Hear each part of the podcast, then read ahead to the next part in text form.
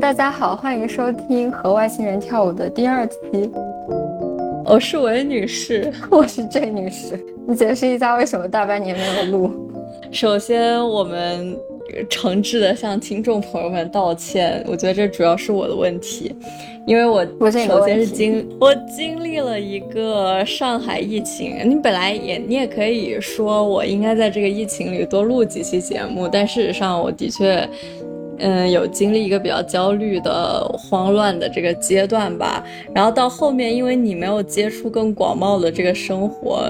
你其实聊不出特别多的东西。在这一期正式发出来之前，我们尝试着录过两期，但是都觉得效果不是特别好，所以就搁置了。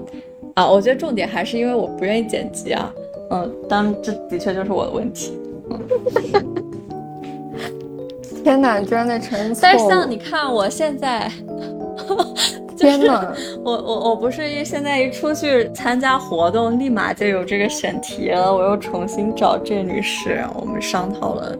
这一期播客的主题，于是很快的就录完了。如果这一期讲的不好，纯粹是因为这女士没有集中精神，大家要原谅她。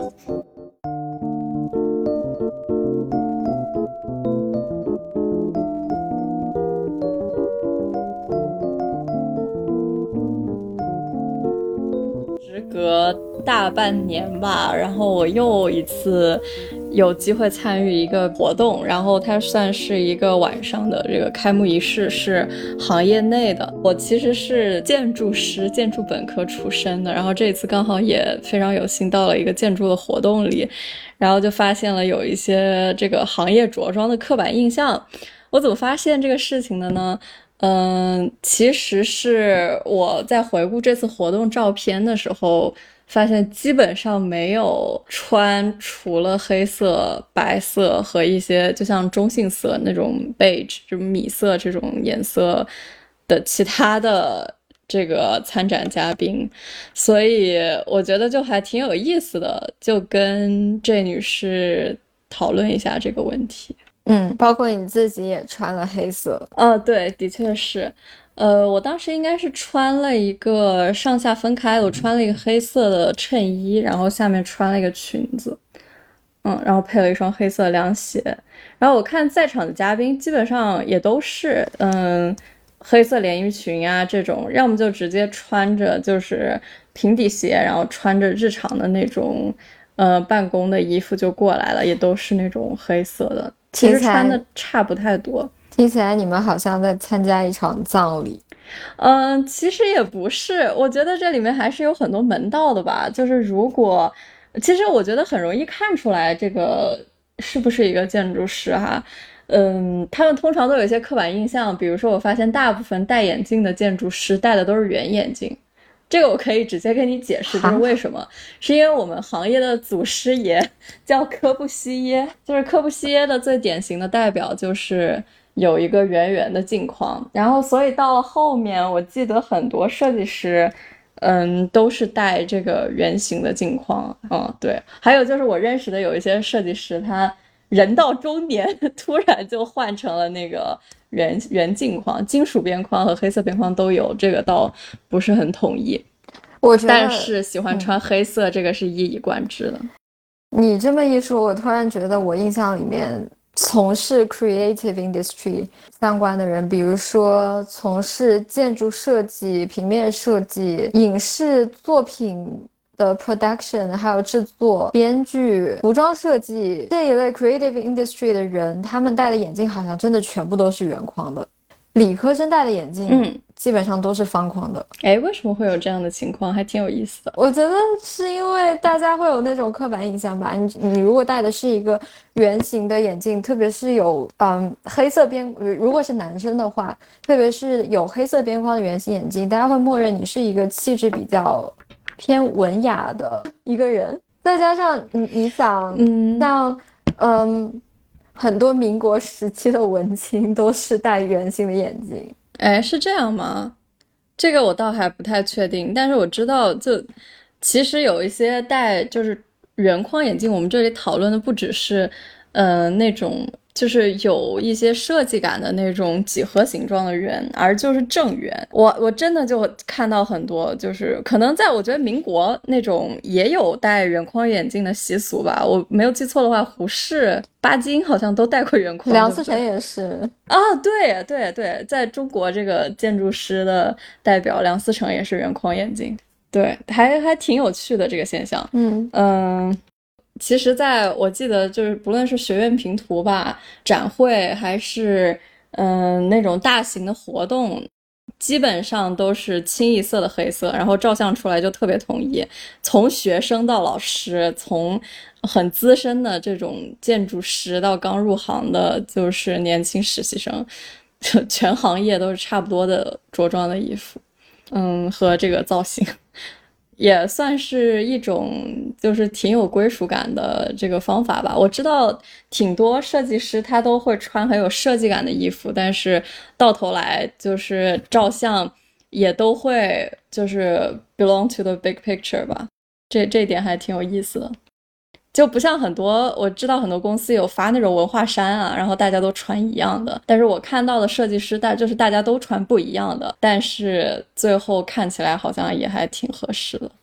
你刚刚说的这个文化衫，我突然想起来，像科技公司大厂，他们都会给自己的员工发有自己公司 logo 的 T 恤。比如说像 Facebook，它 T 恤是一件纯蓝底的 T 恤，上面写了一行 Facebook，然后 Google T 恤是一个纯白底的 T 恤，上面写了一行 Google。前段时间伦敦 Pride 的时候，Google 好像有自己的方阵，你会看到这个方阵里面。所有人都穿着他们厂的文化衫出来游行，我觉得这个场面还挺搞笑的。嗯，对，这这可能跟公司形象有关吧，特别是在一些公众场合，然后可以彰显自己的职业身份，还特别是这种大厂，应该也都是挺光荣的一件事。但是我自己的行业里面，我没有观察到什么统一的 dressing code。但我之前也去了，嗯，大概是上个月月初的时候，也去参加了一个行业的 event。我是因为我是学 museum studies 的，所以我上个月去参加了一场英国这边呃 museum professional，就是博物馆相关的从业人员，他们自己组织的一个博物馆与科技主题的嗯一个活动。这个活动你要去参加的话，前提是你需要花嗯几十英镑到一百多英镑不等的价格去拿到它的门票。所以它的门票价格很昂贵，很多去参加的人他会选择公司或者是单位报销的渠道。所以能够有资格进入这个活动去参加的人，他们要么是，呃，这个博物馆或者是学校或者是机构愿意给他们提供这个机会让他们参加，或者是他们本身非常可能非常非常有钱。总之，我假设是一个比较。嗯，比较 fancy 的社交活动，但是我去了之后发现，大家真的穿什么样的都有。呃，我我有遇到一个在大英博物馆工作的和我年纪差不多的女生，她穿了一件像洛丽塔一样打扮的裙子，当然没有那么复杂，她也没有穿裙撑啊什么，就是一件。嗯，泡泡袖白颜色的一件比较可爱的裙子，然后她还穿了带花边的白色袜子和黑色皮鞋。对，就这个这一整套搭配，让我想起了在国内经常可以看到的一些穿洛丽塔裙子的女生，还有一些可能要上台去 present，是要上台去介绍他们自己项目的嘉宾，可能会穿的稍微正式一点，比如说穿灰色的西装，呃，男生的话穿全套西装。如果是女士的话，那可能会穿稍微正式一点的裙子这样。但是在下面听的人，大家真的就是穿的非常普通，没有什么 dressing code 可言。甚至像我就穿了两件 Zara 就直接过去了。我觉得，呃，有的时候这个行业的 dressing code 不一定就是。这个活动，因为它有一些商业的性质，所以你必须要为自己的公司或者是机构做 publication、做 marketing 这样的。我觉得，就比如说纯设计行业或者建筑行业，大家还是会就是强调一种行业的个性吧，就是这个所谓的约定俗成的这个 identity。我我觉得这个还蛮有意思的。我在那个大一的时候教我们的是一个女建筑师。嗯，是职业建筑师，所以她不是那个全职的老师。所以他在给我们上了大概一个学期的课之后，我就很好奇问他了一个问题，因为他特别酷，他剪了一个齐刘海的短发，然后是一个非常凌厉的，嗯，每次可以有不同款式的，它有系带的、褶皱的，嗯，就是开各种各样叉的，就是反正极具那种剪裁感和体积感的。衣服，但无一例外的就是他一整个学期没有穿过黑色以外的颜色。然后，所以我那个学期应该是快结束的时候，我就问了他，我说：“嗯，为什么这个建筑师都穿黑色？”所以他那个时候就给我发了一篇 post。后来我去查这个相关话题的时候，我发现建筑行业还专门出书来讨论这样一个问题。所以就有一本书，就是它非常小，就是一本黑色。布面封面的书叫 Why Do Architects Wear Black？就是在问了，就是很多个建筑大师吧，让他们自己写出来自己为什么穿黑色这样的，就还挺有意思的。我觉得，就你有兴趣的话，我可以给你读几个比较，嗯，比较有意思的答案。比如说像我刚才有提到的，就是有人说黑色的衣服可以强化你的个性，然后还有人说。嗯，因为黑色这个颜色呢，它不包含任何的幻想和想象。然后还有一个人也是在黑色上做文章，然后他说的是，我不知道，我穿的其实是各种颜色的衣服。他可能就是在这个重新诠释黑色本身可能是一种更包容万象的这种颜色。所以，嗯，或多或少的吧。然后大家就以一个非常有艺术家个性的方式来诠释。自己为什么穿黑色？所以就是更抽象一点来说，我觉得它黑色它就是一种很实用的颜色，对于设计师来说就是非常高级和统一，可以彰显自己的这个身份。所以这是一个在全球范围内都适用的现象。对，的确是是达成共识的。其实我觉得这是一件非常好的事情，因为你可以，你处在这个群体里的话，你会如果和他们穿的是一样的，可以真的会非常明显的觉得你对这个行业有很强的认同感。但如果你所在的行业没有这种 professional dressing code，或者是没有相对一致的趋势的话，你有时候会觉得很很很茫然。我不知道你能不能对对，的确是这样的。就是我自己的观察的话，因为我有接触过很多国内的博物馆文博行业的工作人员，然后也接触过一些国外英国这边以及其他国家的博物馆行业的从业人员。嗯，大家的衣着，他们的衣着是取决于自己所在的，首先是自己所在的这个博物馆的规模，以及这个博物馆本身的 identity。如果你在的博物馆，它是一个和设计有关系或者和时尚有关系的博物馆，那么这位员工他一定会打扮得非常时髦。我硕士的时候有一个同学，他之前是在 Fashion Museum 工作，他也做过一段时间的时尚编辑。他每次上课都会穿非常非常精致的衬衫，还有背心，有时候还会穿西装。他是一个 gay，所以 他打扮的超级好看。嗯，但是。像嗯，像英国这边的，可能一些小博物馆的话，嗯，大家就只是穿日常普通的衣服去上班就好了。包括像欧洲那边，我之前做 interview 的时候有看到的一些中小型的博物馆，他们的员工，嗯。穿的真的非常非常的普通。如果是一个比较大型的博物馆里面的某一个部门的领导，他可能会需要日常需要应对一些媒体啊什么的。那么他的他上班的时候一定会，嗯，你可以看出他的打扮非常有个人的风格，而且非常的正式。我觉得可以理解，我觉得可以理解。还有一个很有意思点，我觉得像大家去博物馆的时候，平时肯定会在展厅里面看到有一些坐在展厅里看着。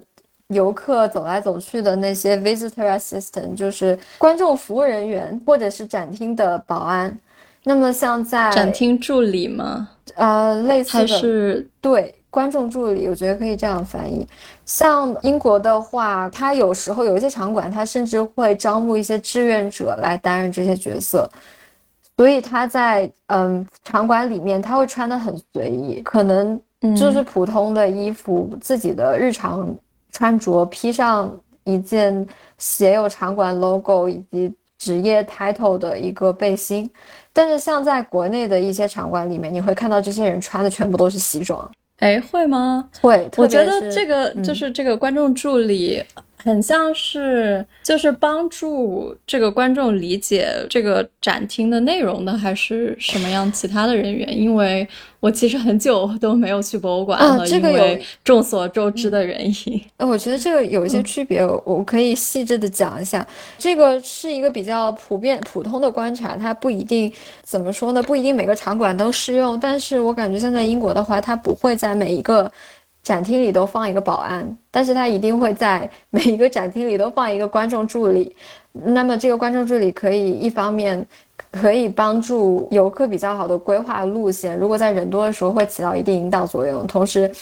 如果呃参观的时候有问题，也可以直接问他。但是像国内的话，这种观众助理的岗位会比较少，站在展厅里的一般都是保安。那么这个保安他可能既要负责游客，你不可以离作品太近，同时你还要负责疏散，同时还要盯着一些跑来跑去的小朋友不会到处乱摸，所以它主要起到的是一个维维持秩序的作用。他必须要穿的比较有权威一些。但是好像我去过的一些，不论是景点吧，还是会展。其实有些保安他很有意思，就是你跟他聊，他说不定还的确可以讲出一些这个作品相关的东西。是的，对，所以他可能潜意识就是也充当了这个国内的嗯观众助理的这个角色吧。我还真遇到过这种，但是他们所以我不确定会，他们经常会和你说着说着，你就不知道他说的是真的还是假的了。哦，对对对，就是有一个专业性的原因。嗯。相当于国外，特别是像这个英美就是比较好的这种博物馆，他就把这一部分职能专门分配给了这个观众助理，对吗？同时，因为这边一些场馆的游客数量可能没有国内那么密集，不像国内的一些普通的场馆，它平时也会有非常多的游学团体，还有小朋友去春游。在那里扎堆，嗯，进行会造成一些空间堵塞啊这种问题，所以国外的一些场馆，它的它的安保没有国内这么盯得这么紧。其实我刚才听到你讲，就是这个博物馆，我感受到了，其实博物馆的人员它有一个多样性构成。我想了一下，可能像设计行业。我刚刚提到的这个群体中，大部分都是设计师，呃，从事工程结构的都不在我讨论的范围内，嗯，呃，但是你刚才讨论的就不太一样，你刚才有提到这个，呃，观众导览、观众助理，然后还有更学院的这种博物馆的负责人。嗯，机构的主管，或者是更名声卓著的这个馆长啊，或者是一些文化界的名人，所以就是我觉得他们的角色身份特别不一样吧。就是包括像博物馆的日常行政人员，跟所谓的参加会展或者是跟观众接触的人，他们穿的必然也都是不一样的。所以可能，呃，在博物馆领域的这个多样性，还是会根据。人具体从事什么样的职位而来吧，我觉得这是我的想法，肯定是这样的。对我刚刚想了一会儿，就是为什么建筑师都会穿黑色啊？我觉得如果我们真要深究这样一个问题，还是有一些比较有趣的存在的吧。就像很多人跟我说，就是建筑师穿黑色最主要原因，就是因为干活比较方便。我们知道，就是日常我们都会处理非常多的像模型啊，然后各种颜色的笔呀，还有包括很多建筑师他是要去工地的嘛，所以可能首先黑色它就相对于一个白色或者其他颜色的衣服来说都是非常干活方便的这样一个原因，这应该是最基础的了。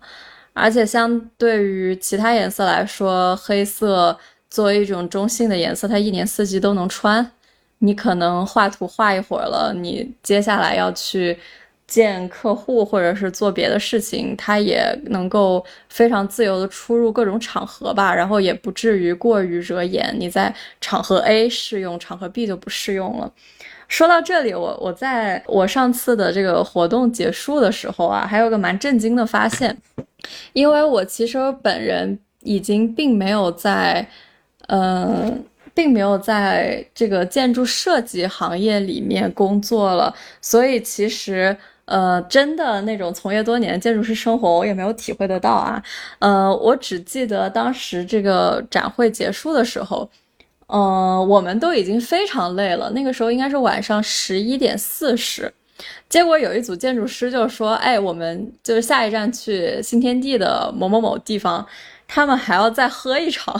然后我当时就觉得还挺震惊的。然后就旁边有一个建筑师，一个女建筑师跟我说：“啊啊，这不就是常态吗？”我说：“啊，这星期四哎，你明天星期五还要工作的吧？”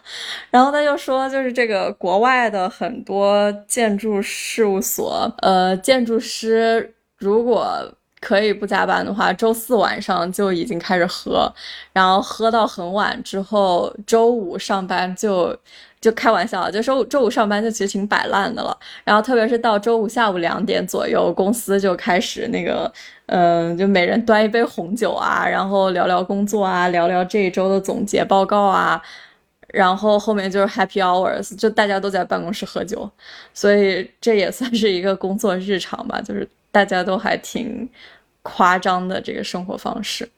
那回到我刚才说的，就是穿黑色的原因嘛，就是它在各个场合之间的切换非常的方便，而且在见客户的时候，你想象你你可能会给客户来呃展示各种各样的图纸、各种颜色和材质的这个模型和作品，就是你当然希望你不要穿的过于惹眼。让别人只看到了你，没有看到你的作品，这一点就挺像这个时装设计行业现在模特越来越没有自己个性一样，就是因为那些大牌希望大家不要都关注那些明星模特长得特别好看的那些人，而就只是让这些人当做一个工具化的衣架子去展示作品本身吧。然后这一点应该展示出来的专业性，也让。你服务的对象对你产生一种信任感，我相信那些科技公司，还有一些嗯其他的这种比较注重公司文化认同的这种大企业，也是由于这个原因来，就是希望自己的员工穿这个文化衫吧。说到这里，我想起来我很久之前看过的一个社会实验，现代人是会对穿制服的人有一种天然的服从感。所以之前有一个拍视频的一个团队，嗯，他们分别用普通人，还有普通人穿警察制服去对一个人下禁令，比如说你不可以在这里停车。普通人说这个话的时候，对方是不会遵遵循的，但是警察，普通人穿上警察的制服，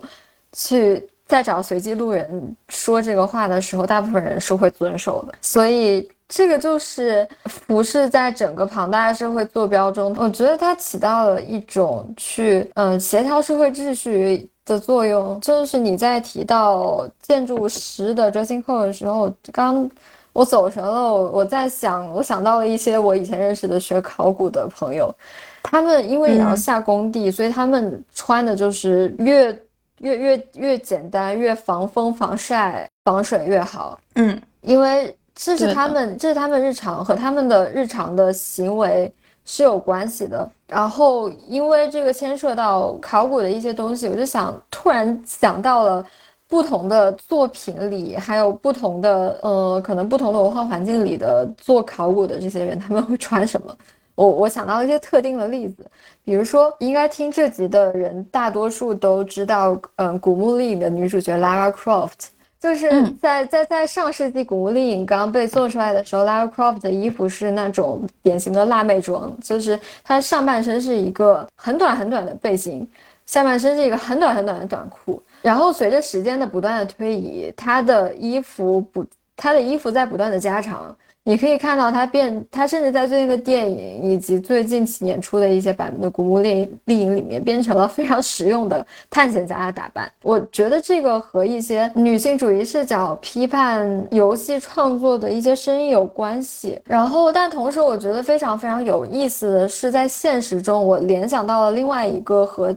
大部分考古工作人员穿着打扮完全不同的。女考古学家，她是耶鲁大学的考古系的一个嗯一个讲师，我忘了她叫什么。她做的是埃及学相关，因为她非常非常喜欢一九二零年代的那种女性的 flapper look，就是女性会剪一个嗯波波头，然后会穿腰线比较低的衣服。再有，因为当时的。一些女性，她们刚获得了投票权，以及在社会上可以有一些比较呃行动比较自由的活动可以参加，比如说一各种体育运动、骑车啊，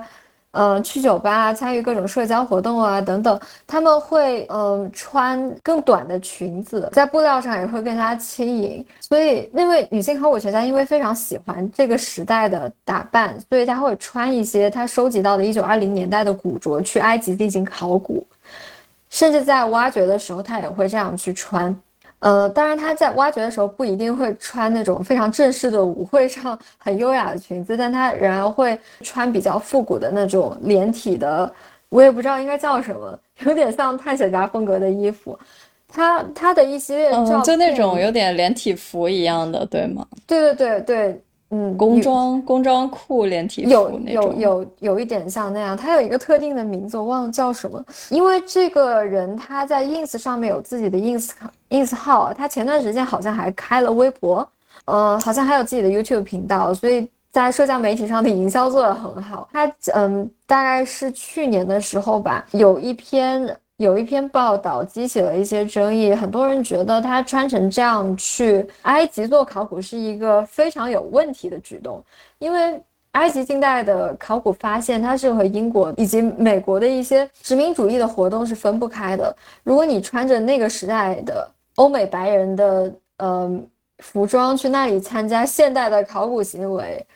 就显得有一点点不太正确。OK。所以我们现在就是在讨论 好几个热门议题。我稍微总结一下，首先就是有这个 identity issue，就是你的穿着个性、身份证制，然后还有女性的穿衣自由的问题，还有这个政治正确的问题，然后和这个叫什么 cultural appropriation，这里有文化挪用问题吗？我不是特别确定啊。但是好像就涉及了挺多这种还在当代比较引起争议的问题的。但是我觉得总体听下来啊，嗯，你给我的感觉就是这是一个非常有个性的考古学家。然后这个有个性的考古学家他会通过穿着自己喜欢的。服饰来彰显自己的个性，我觉得他并不一定是要故意冒犯到所谓的当地的历史和当年的这些情况，他只是希望自己在从事自己的职业的时候依然有个性，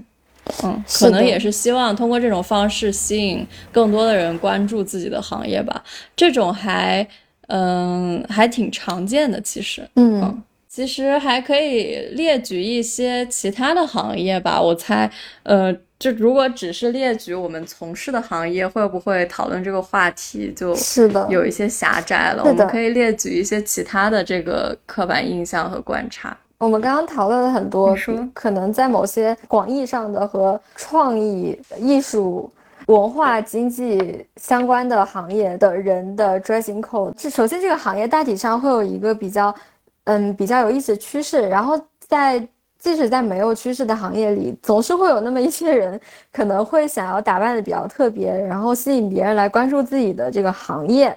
那么在其他的一些行业里的人，他们可能不会有这个意识，或者是不会有这个趋势。我觉得还挺挺挺神奇的。比如说像程序员，大家都会觉得。大家对程序员的刻板印象就是格子衫配眼镜嘛？嗯，对，就就会有一个刻板印象吧。就首先你会不会觉得这是一个不怎么打扮的人，然后他会都是穿那个格子衬衫，然后一眼望去全是一个类似的造型。但好像有人分析过这个程序员着装，就是他相当于只是选择了一个更保守的，但是他又希望在。呃，所谓的只是毫无呃面料和颜色区别的基础上，有一些花纹来展现自己的个性，所以格子就是一个更加中性的选择吧。然后就导致这个程序员一年四季也都 穿这个格子衬衫，给人造成了这个刻板印象。嗯，对你还能想到哪些？就是这个特别有刻板印象。我我想先问一下，你在现实生活中认识的程序员都是这个样子的吗？啊，我觉得有哎，一眼看上去就会有，但是也不一定全都是吧。但是他们的确不是像所谓的建筑设计师这样。非常注重打扮的人，他们可能对比如说颜色啊、面料肌理都没有一些认识吧，所以这其实是一个也有一个知识层面的原因。我觉得，就像我刚才不是列举了一个建筑师他说的一句话吗？他说：“嗯，你说我穿黑色，我觉得我其实在穿这个所有颜色。”我还看到过挺多室内设计师，他就是会有这样的言论说：“Texture is my color。”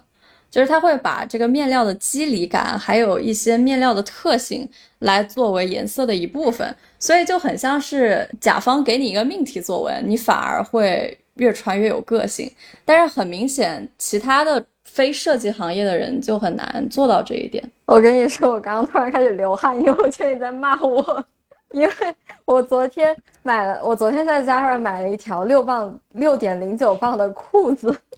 我当时，我因为昨天晚上我要去滑冰，我总觉得我穿着裤子会冷，我就想，那我临时买一条厚一点的，买一件厚一点的衣服或者厚一点的裤子吧。然后我去 Zara 看到好多人在排队，我就随便找了一条裤子，我发现它好便宜啊！我试了一下，发现也正好，然后我就把它买下来了。嗯哼。但是我在我坐在回回家的路上的车的时候，我就开始后悔为什么要买它，因为它的面料非常的差，它是一条。皮的裤子，很劣质的皮。然后，但我在试的时候，我就不知道为什么，我没有想那么多就把它买下来了。可能也就是当时它满足了你的需求和这个心情，所以你会有这个购物的冲动。而且，服装店本身，我觉得它的设计可能在心理学意义上，它就是会希望你在当时当刻可以做出一个购买的选择吧。嗯哼，所以这也是。冲动消费时常发生的原因。嗯，又回到刚刚说的程序员，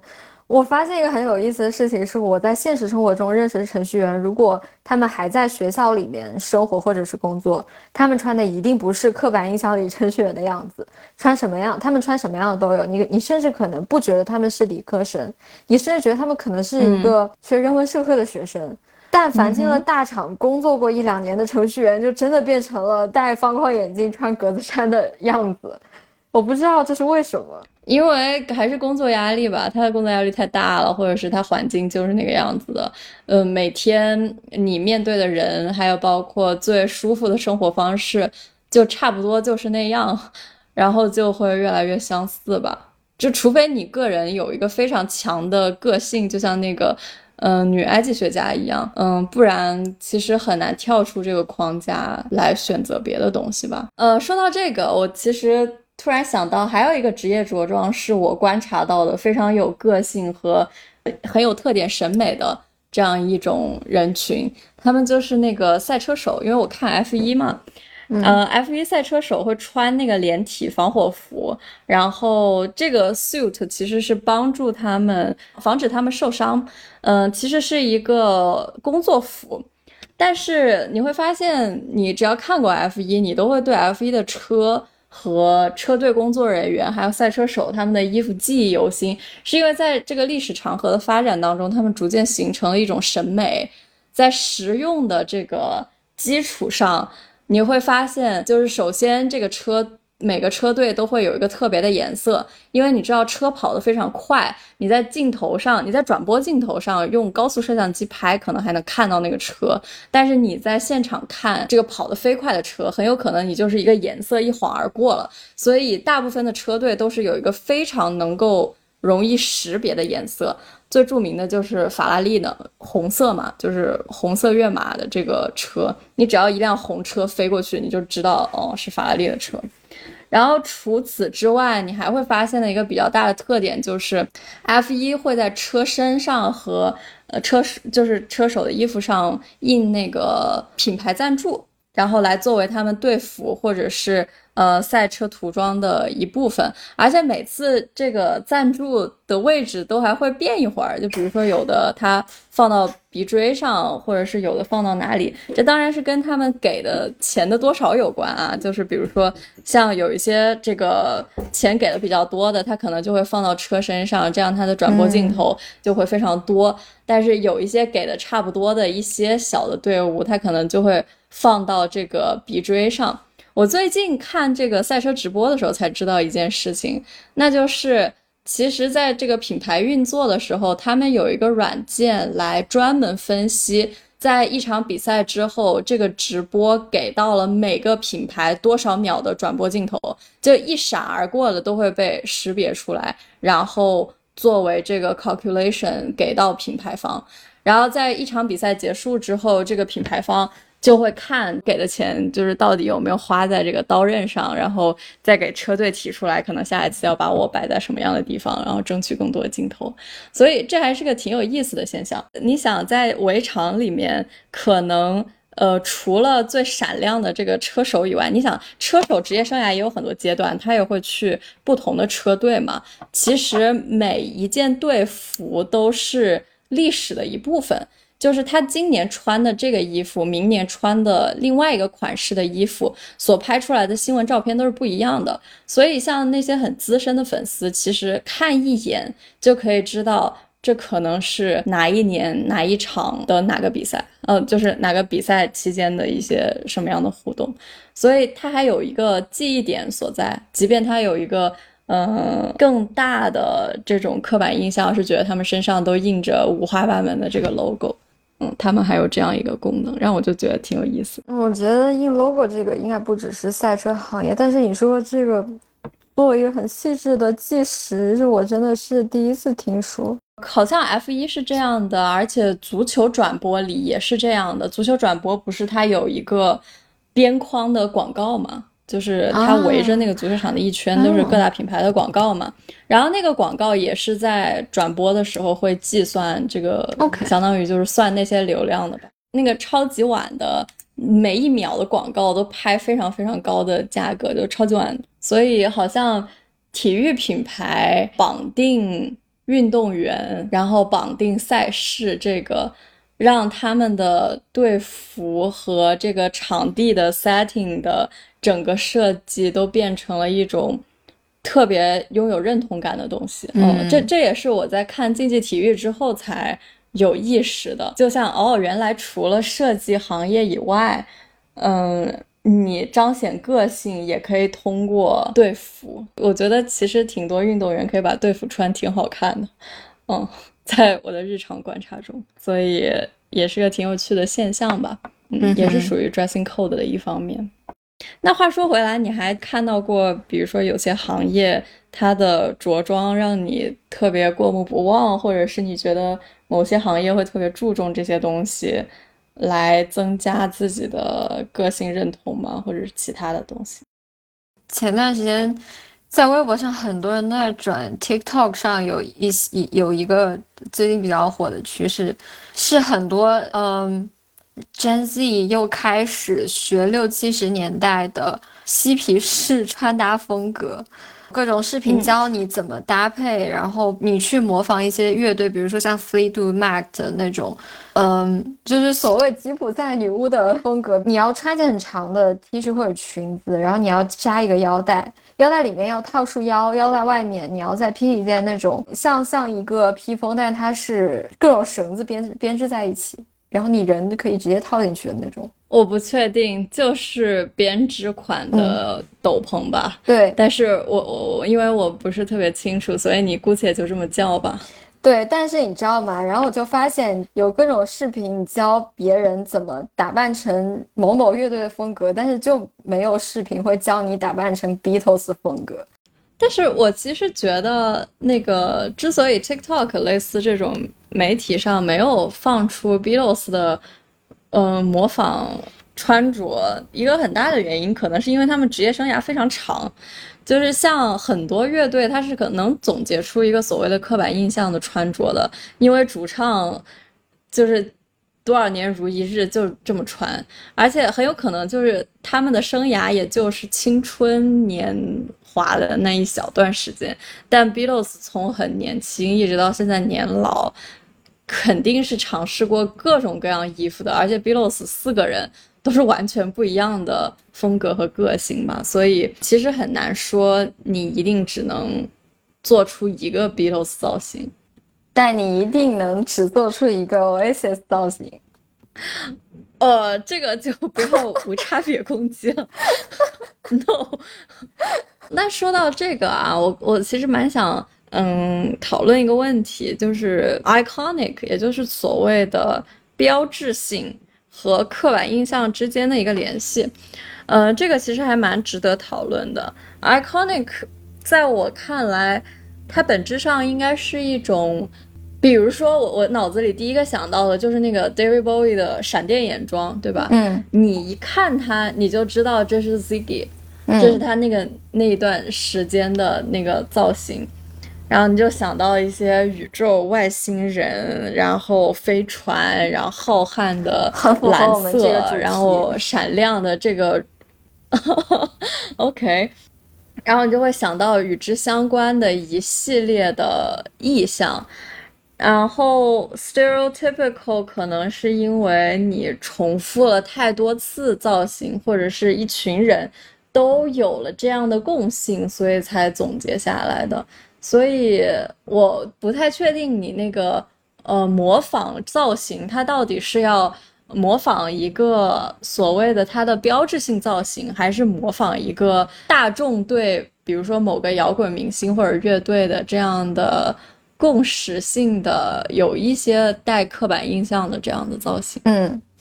你说到这个东西，我想到一非常非常有意思的事情。我刚刚开始 听摇滚的时候，因为国内会有一些各种各样的，那时候在疫情之前好几年，国内会有各种各样的活动以及乐队演出嘛。然后我当时上大学，我跟我爸妈说我要去，我要去听摇滚乐队演出了。然后他们就有一种我要去吸毒了的感觉，就让我小 小心一点，穿的正常一点过去。对，所以我觉得，我觉得摇滚乐队是一个比较比较特殊，因为是一个比较特殊的行业，所以他们每一个乐队都需要有自己一眼就能认出来的那种嗯 identity，他们需要有一个相对固定化的着装的。乐队内部的着装趋势以及造造型的要求，否则你就显得很非常非常普通了。而我觉得主要是因为作为艺人或者是这种能够创造出一些作品的，你希望你的整体形象是被打造过的，不不论是在不同阶段也好，还是不同的专辑也好，你可能你的形象、你的音乐和你当时的行为举止，包括可能。你当时的浪漫恋情都会被捆绑到一起，然后一起打包成一个，就是这个阶段的形象吧。而且我觉得，其实艺术家就需要变得有个性，才能让人家记住你吧。嗯，是这样的。嗯，那我觉得哲学家也是，特别是哎，对，嗯嗯，福柯的高岭山是不是？如果我没记错了，对对对，就是我刚刚就想说这个。因为他的 iconic dressing 就是高领衫配眼镜，配可能配个皮夹克或者是呃风衣，配光头，对，配光头。然后我记得还有那种 福柯手办，那个手办套装里还会给给他配一个鞭子。嗯，OK OK。对，就除了这种非常非常有彰显个人身份、个人呃个性标志性的东西以外，我想起了一个和普通人，嗯，普通人或者是普通的某一个职业群体有关系的事情，就是日本每年万圣节的时候会有一个普通人 cosplay 的活动，所有去参加这个 cosplay 活动的人，他们都只可以打扮成某一个场景里的普通人的样子。比如说，因为一般的 cosplay，大家不是会去把自己化化妆成某一个虚拟虚构作品，或者是影视剧里面的很典型的人物的形象嘛？但是这个 cosplay 是大家只能 cos cosplay 普通人，比每年都有特别有意思的一些一些形象出现。比如说有人他会打扮成，呃，成都熊猫繁育中心的那种那个饲养员，然后有人会打扮成第一天上班的公司新人，还有甚至有人打扮成像日剧或者是日本动画片里面被呃字幕挡住的角色，就是会在头脸上戴戴一个字幕的面具。还有什么日本商场里的呃大来来购物的中国大妈，还有等待理发的人，这种反正每一每一个形象都真的特别特别符合现实当中你可以见到的那些那些场景。我觉得这个非常非常有意思，我们会把链接放到下下面给这个听众朋友们看，他们是在从。一些非常庸常的、每天都可以见到的场景当中，然后找到一些非常典型的人物形象切片，就很像是为自己在现实生活中写一个。这个人物的 biography，就像比如说你为你自己设定一个新的游戏角色一样，嗯，然后把这个游戏角色做出来，嗯，然后以此达到这个 cosplay 的效果。其实它也是有这种非常夸张的非日常性在的，但是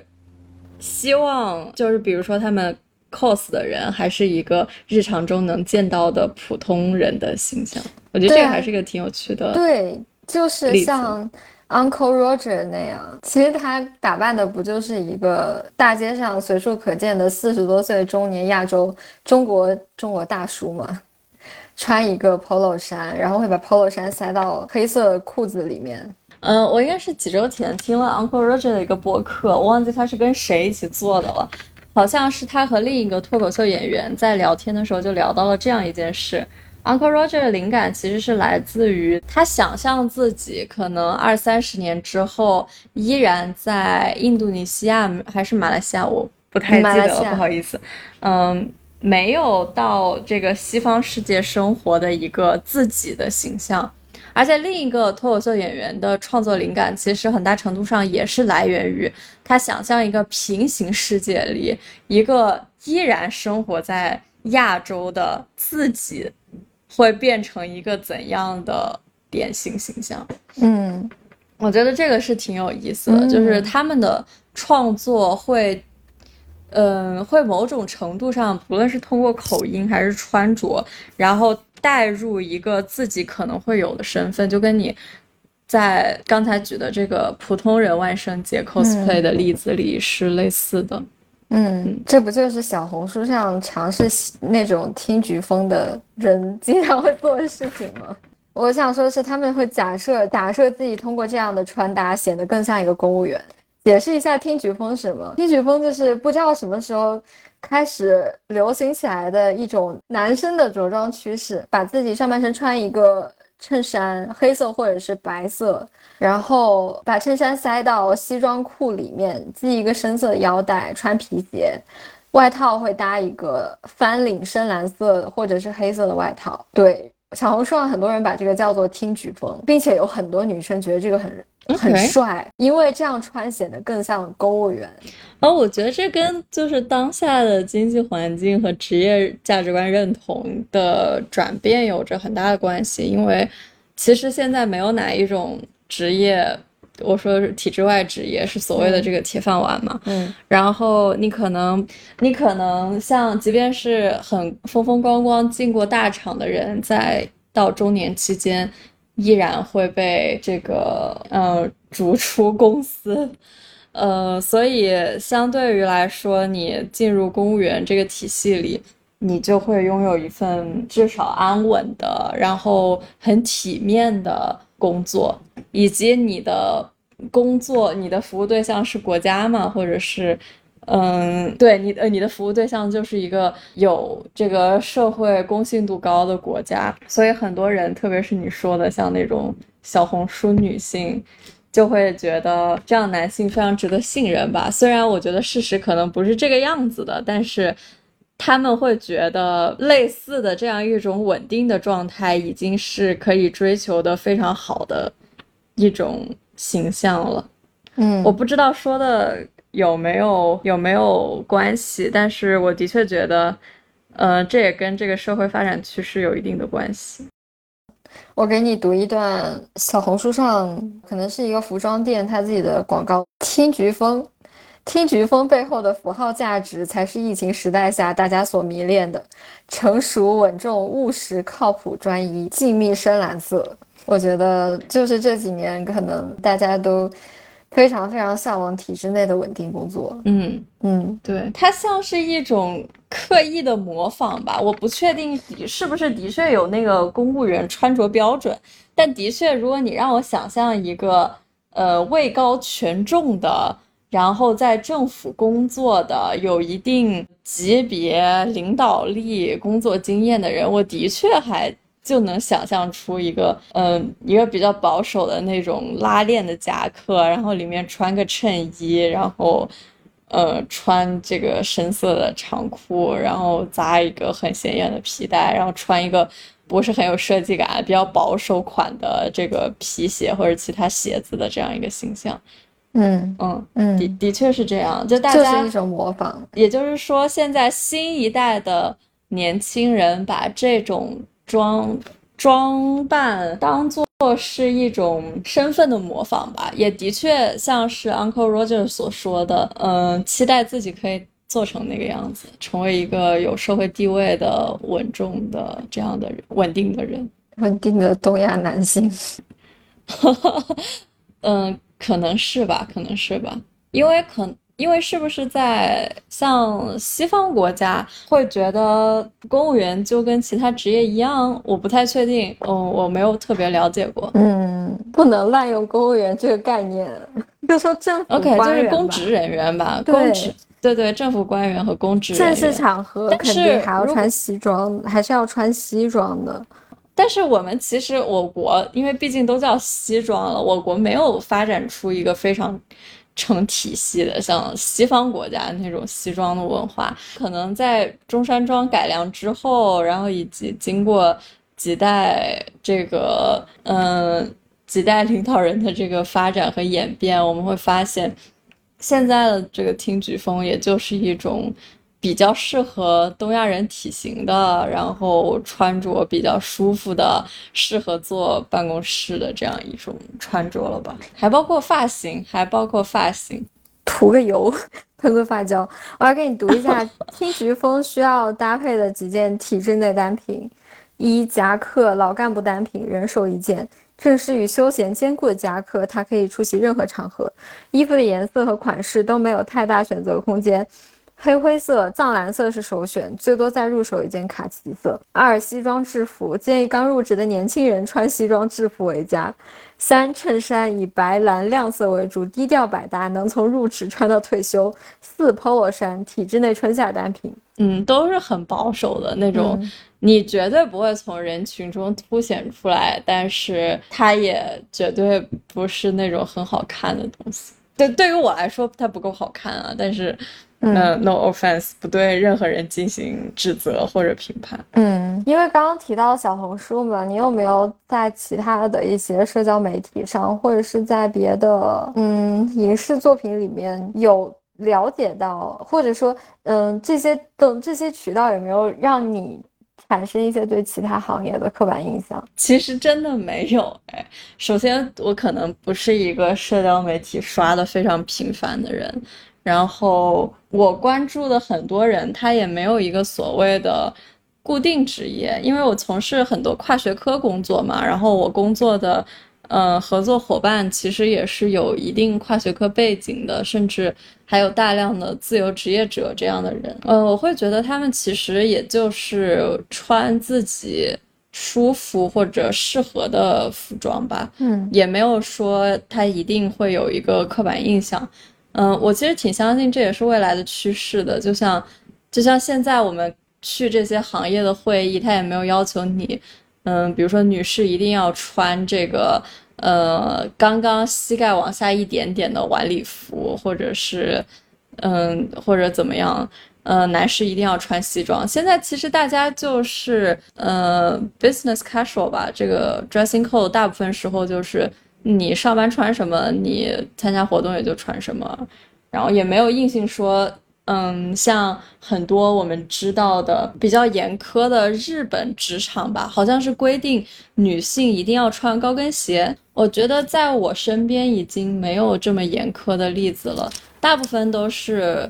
可能自己学生时代这么穿，到职场里可能会把这个面料升级一下，然后把剪裁做一做，但是该穿 T 恤还是穿 T 恤，没有特别大区别。嗯，说到这里，我觉得有一个挺有意思的点，嗯，可以聊一下，就是你刚才在说这个社会实验的时候，嗯，no offense，我其实想到的第一件事是校服。嗯，我漫长的学生生涯里，一般都是比如说像我初中快毕业了的那个学期，学校就说要开始全校统一穿校服，但是由于我们马上就要毕业要中考了，所以基本上。就管的不是特别严，我们高中有穿校服的情况，但是也是可以在校服里套各种各样奇奇怪怪衣服，所以我其实什么也都穿过。嗯，那你觉得就是校服作为一个，我不确定它是不是舶来品啊，因为我知道很多校服的剪裁设计都有点像那种日式或者是英国学校的那种制服的。然后我能想到的中国校服就是运动服嘛，运动衫，然后上面印个学校的名字，然后袖子上、裤腿旁边有一些中缝的这个，嗯，条纹。嗯，仅此而已。所以我不知道你怎么看校服这件事情，以及你觉得校服学生身份和它真正起到的作用。比如说，像学校官方说的，它可以让学生不要在服装上有那么多选择，然后统一听话，提高成绩，就是。我们的应试教育刻板印象，当然，嗯，就是你觉得它的这个功效，就这几个嗯事物之间有什么样的联系吗？我记得我初中的时候，会学校会规定，好像是周一吧，大家必须要穿校服，然后后面就随便了。嗯，特别是南方冬天没有暖气，有只有空调，那你没有办法把。很厚的毛衣啊什么的套在校服里面，你肯定要穿羽绒服上下学，你没有办法在冬天再穿校服。但是后来我，嗯，去我我在高中的时候去别的地方上学，他那边规定其实算稍微更严了一点，会规定每天都要穿校服。可能我们学就是我们。所在的学校当时可能就只是发了一套比较规制的这种，当然我们有夏夏夏秋的这种款式的分类，但是基本上也就是两套左右的这种设计。但是我知道是有比较好的学校，是一年四季，包括你刚才说羽绒服都是专门有校服定制的，嗯嗯嗯，所以这个就可能在照顾这个款式统一的。呃，这个要求下达到了一种更加严格的标准吧。你刚刚说到的一年四季还有特殊场合都有定制的校服，想到北京一些大家都知道的学校，就不不 不点名了，不点名了。大家可以去 B 站或者小红书上搜一些 vlog，有很多很多。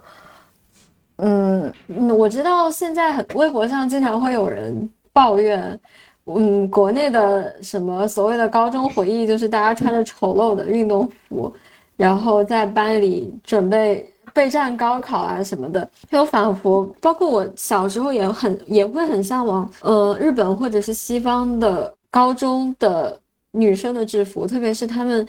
嗯，比如说他们会穿有学校 logo 的背心，然后穿格子短裙。配丝袜和皮鞋，这样当时对我来，那对小时候的我来说，这是一个非常非常非常美丽的幻想。但我后来有听说过英国的一些公学，呃，比较好的一些公学里面发生的各种奇奇怪怪的，呃，像校园暴力啊，还有互相攀比啊，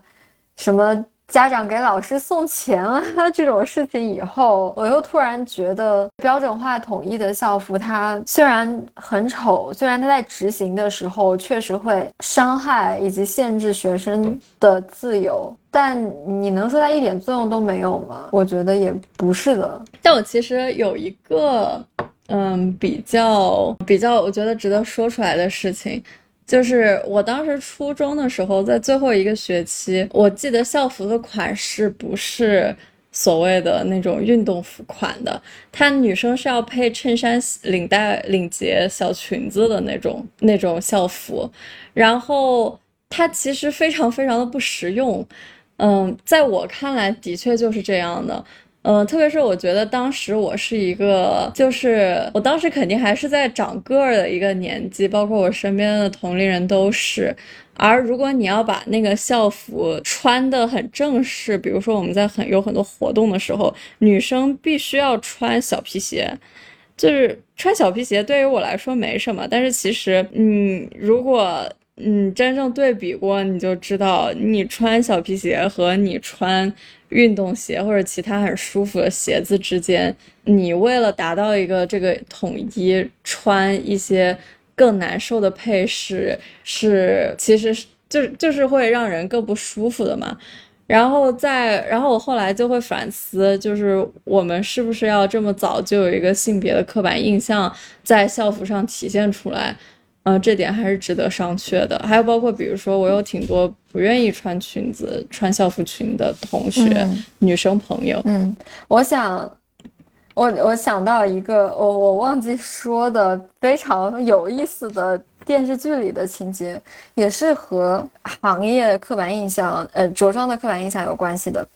前段时间有一个英剧叫《Bodyguard》保镖，它里面。我好像看过，对他有一季，我因为是太久之前看过，我忘记是第一季还是第二季，还是他只有一季，反正，嗯，是有一季里面的一个反派。是和 ISIS 有关系的一个伊斯兰恐怖组织的一个炸弹制造者，他们当时就想要去找谁做的这个炸弹，所以，所以他们抓了一个很年轻的女穆斯林，然后他们一开始以为这个女穆斯林是被这个恐怖组织囚禁了很多很长一段时间的一个受害者，他们就开始非常耐心的问问他，想要套出一些相关的信息。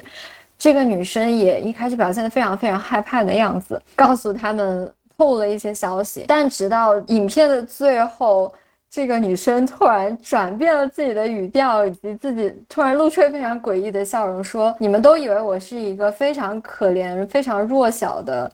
呃，一个受害者，一个女性穆斯林，因为我穿着，呃，因为她穿着全程穿着那种非常长的黑色的罩袍嘛。”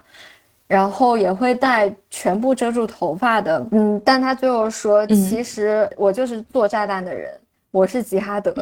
那个场景在我印象里还是很深刻的。还有就是你刚刚说到保镖，我其实第一个想到的是那个男主的角色。我们抛开他跟女主角的感情戏，然后我就意识到，其实保镖这个职。这个职业它也有它非常有特点的这个装束吧，嗯，就是它应该在客观上是不会引人注意，希望没有人看到它。但另一方面，其实你看到有一个谁谁谁身边有保镖，你还是可以一眼认出来保镖的。所以我觉得他们的着装也是在一个微妙的临界点上，嗯。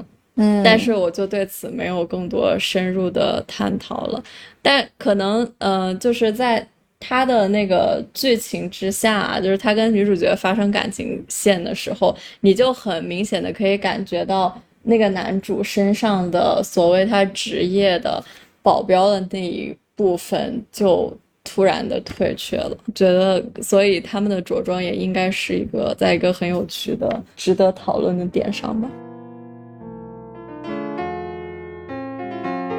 不知道我们今天对于衣着刻板印象的讨论是不是得罪了处在很多行业的听众呢？如果你有和我们不一样的意见，或者是想要参与我们的讨论，欢迎在评论区和转发当中写下你自己的想法。